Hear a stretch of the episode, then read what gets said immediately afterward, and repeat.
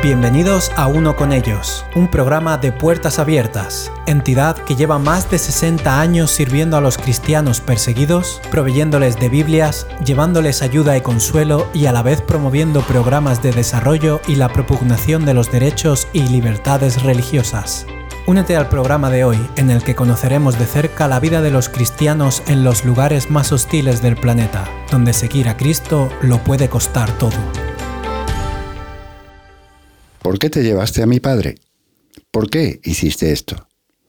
Son las palabras de una niña llamada Rafif. Su padre murió en un ataque terrorista dirigido a estudiantes cristianos que se dirigían a su centro de estudios en autobús. Él vio la bomba destinada para ellos y se interpuso entre ellos y la bomba, pudiendo salvar sus vidas, pero a costa de la suya. La historia de Rafif es la de una niña que sufre las consecuencias de la persecución sin haber hecho nada para provocarla.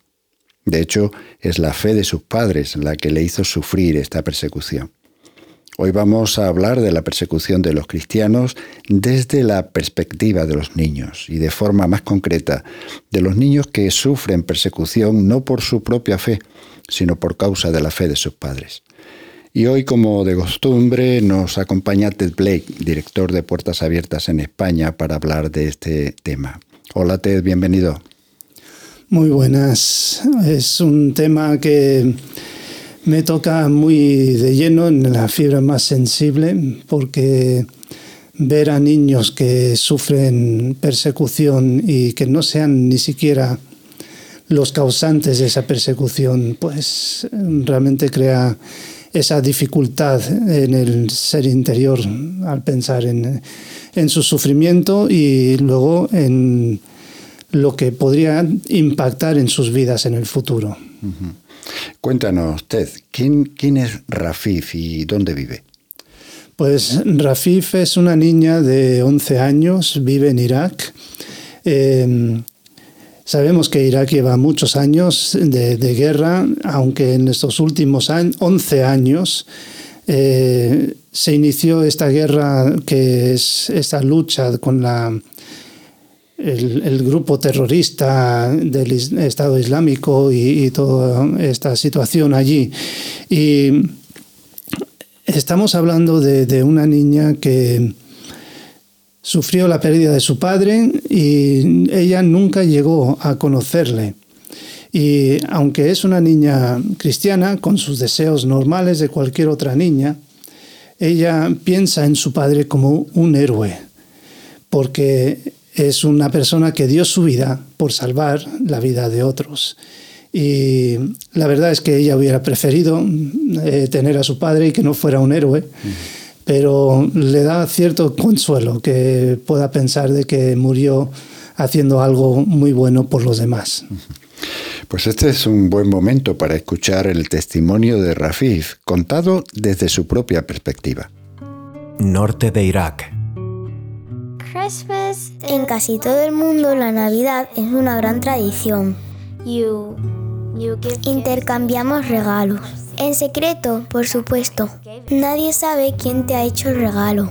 Adornamos el árbol. Lo pasamos bien con la familia. Sonreímos, nos reímos. La Navidad es un tiempo encantador, porque lo pasamos con gente encantadora. Pero en Navidad hay una silla vacía en la mesa de Rafif. Mi padre se llamaba Radif. Un día estaba trabajando y vio que había una bomba, mientras los estudiantes subían al autobús para ir a su escuela a estudiar.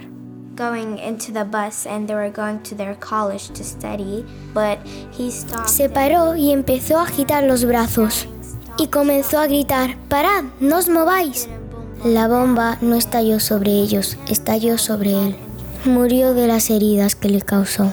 Mi madre y mucha gente siempre dice que salvó muchas vidas y que es un héroe. El ataque que mató al padre de Rafif, perpetrado por extremistas, estaba dirigido contra estudiantes cristianos. Los cristianos de Irak suelen enfrentar persecución por su fe. Echo de menos a mi padre, que no está con nosotros en Navidad. No puede celebrarla con nosotros.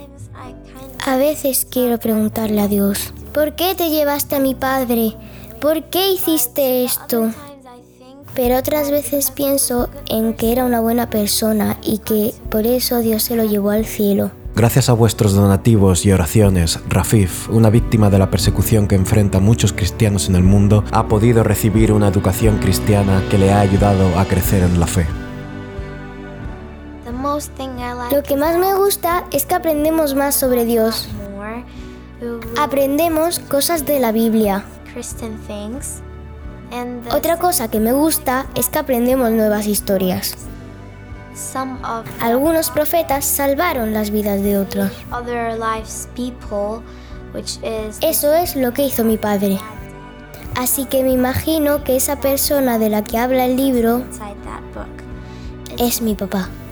Gracias por apoyar a tu familia perseguida esta Navidad.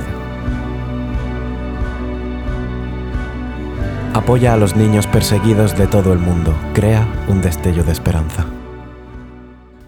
La Navidad es un tiempo especial para celebrarla en familia.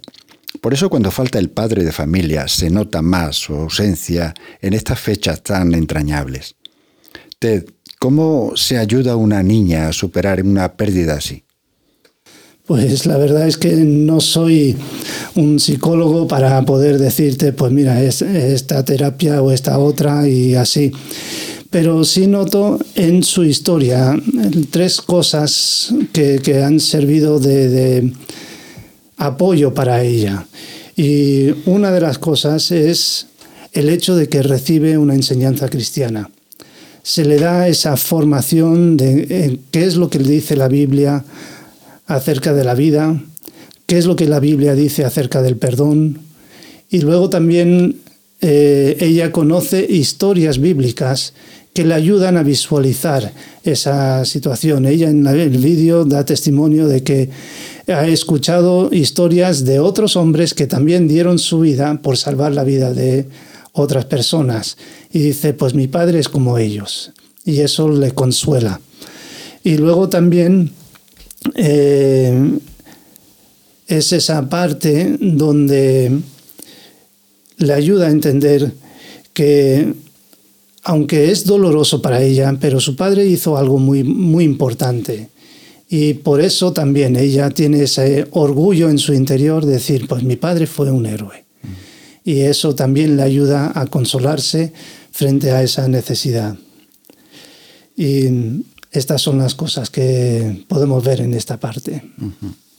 Rafif, durante el testimonio que nos ha contado ella, eh, le hace una pregunta a Dios. ¿Por qué te llevaste a mi padre? Ted, eh, ¿se puede preguntar el por qué a Dios? Esa es una pregunta muy interesante y la voy a contestar de dos maneras. Eh, por un lado, desde mi experiencia del pasado, donde a mí me enseñaron de que cuando ocurren cosas, lo que tienes que hacer es no preguntar por qué, sino para qué.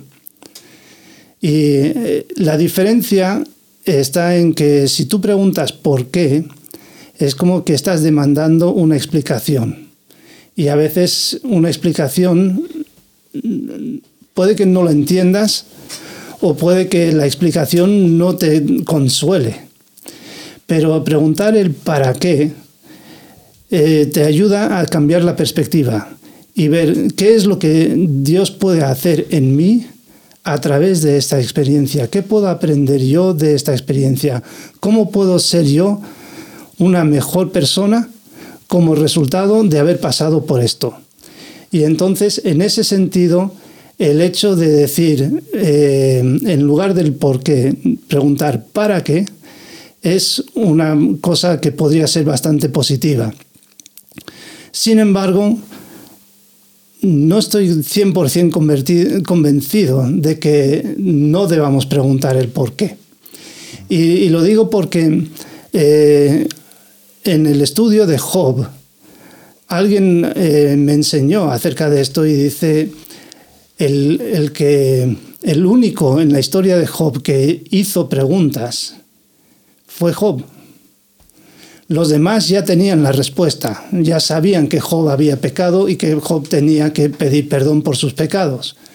Pero Job era el único que decía, ¿por qué? ¿O qué es lo que está pasando aquí?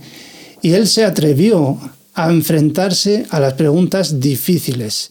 Y él es el que preguntó a Dios, ¿qué es lo que está pasando?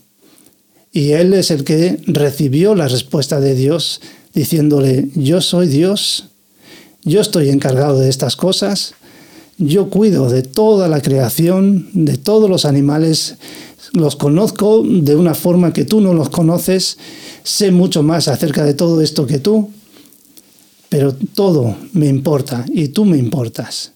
Y al final de la experiencia, el único que puedo decir, yo he conocido a Dios ahora como que lo he visto, antes lo conocía de oídas, ahora lo veo, fue el que hizo las preguntas.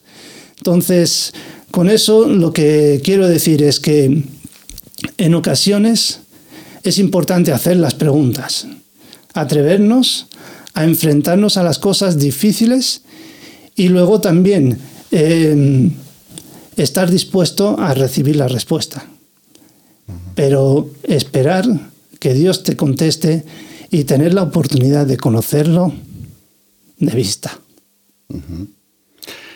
Sin duda, Teba, esa experiencia que acabas de mencionar de Job y que está registrada en la Biblia para nuestra enseñanza, precisamente nos enseña eso, que Dios es sobre todas las cosas soberano y que no es cuestión de preguntar a Dios, es cuestión de someternos a Él y saber que Él controla nuestra vida y todo a nuestro alrededor y todo, como dice Pablo en Romanos, es para nuestro bien. Muchas gracias, Ted. Gracias por acompañarnos hoy, gracias por compartir el testimonio de Rafif con nosotros. Querido amigo, si quieres saber más sobre el cuidado de los niños que sufren persecución o quieres ser parte de la respuesta a su necesidad, visita nuestra página web puertasabiertas.org. Inmediatamente verás una imagen de la campaña Un destello de esperanza. Pincha en ella y te llevará a toda la información que necesitas. Y con esto nos despedimos hasta el siguiente programa. Recuerda que es vital que seas un compañero de oración de puertas abiertas. Si estás escuchando este programa y todavía no te has convertido en compañero de oración, te animo a que visites nuestra página web puertasabiertas.org y hagas clic en el botón que está en la esquina superior a la derecha que dice Suma. Puedes hacerte compañero de oración de la iglesia perseguida y recibirás información para saber cómo orar.